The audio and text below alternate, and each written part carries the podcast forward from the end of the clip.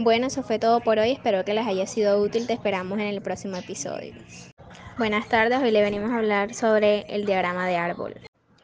¿Cuál ha sido la experiencia de aprendizaje en el tema de diagrama de árbol? Es un método gráfico estadístico que, que se usa para determinar los sucesos que dependan los unos de los otros, en la cual influyen el orden en el que ocurre. Esta herramienta es de gran ayuda porque con ella se toman decisiones acertadas y eficientes.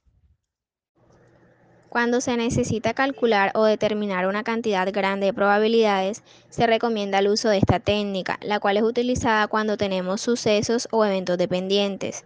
Es decir, que para que ocurra un evento A es necesario que suceda el evento B. Esta herramienta permite descomponer cualquier meta general de modo gráfico en fases u objetivos concretos, determina acciones detalladas para alcanzar un objetivo.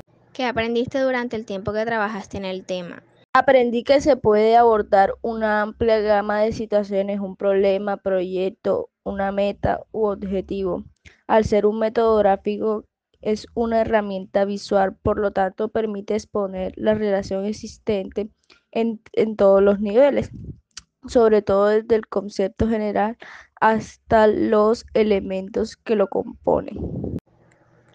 Aprendí que esta permite realizar con precisión estudios de procesos, eh, se logra encontrar la causa principal de, del problema o situación que se plantea, toma de decisiones acertadas y genera información útil para orientar los medios hacia la dirección correcta.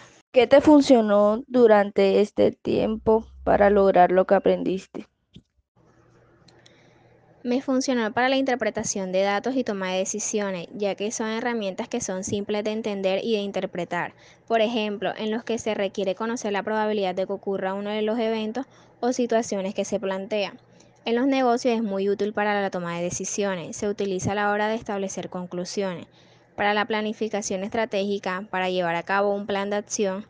En finanzas es usado para determinar los riesgos y oportunidades de inversión. En el área científica también es muy utilizado, sobre todo como herramienta para visualizar los posibles resultados de experimentos. ¿Y que no te funcionó para lograr aprender sobre este tema? Lo que considero que no me fue funcional es que esta herramienta solo es recomendable para cuando el número de acciones es pequeño y no son posibles todas las combinaciones. Otro punto es que la consecuencia que sigue la solución del problema depende de la probabilidad en que ocurran los eventos. Por lo tanto, presenta inconvenientes cuando la cantidad de alternativas es grande y cuanto las decisiones no son racionales.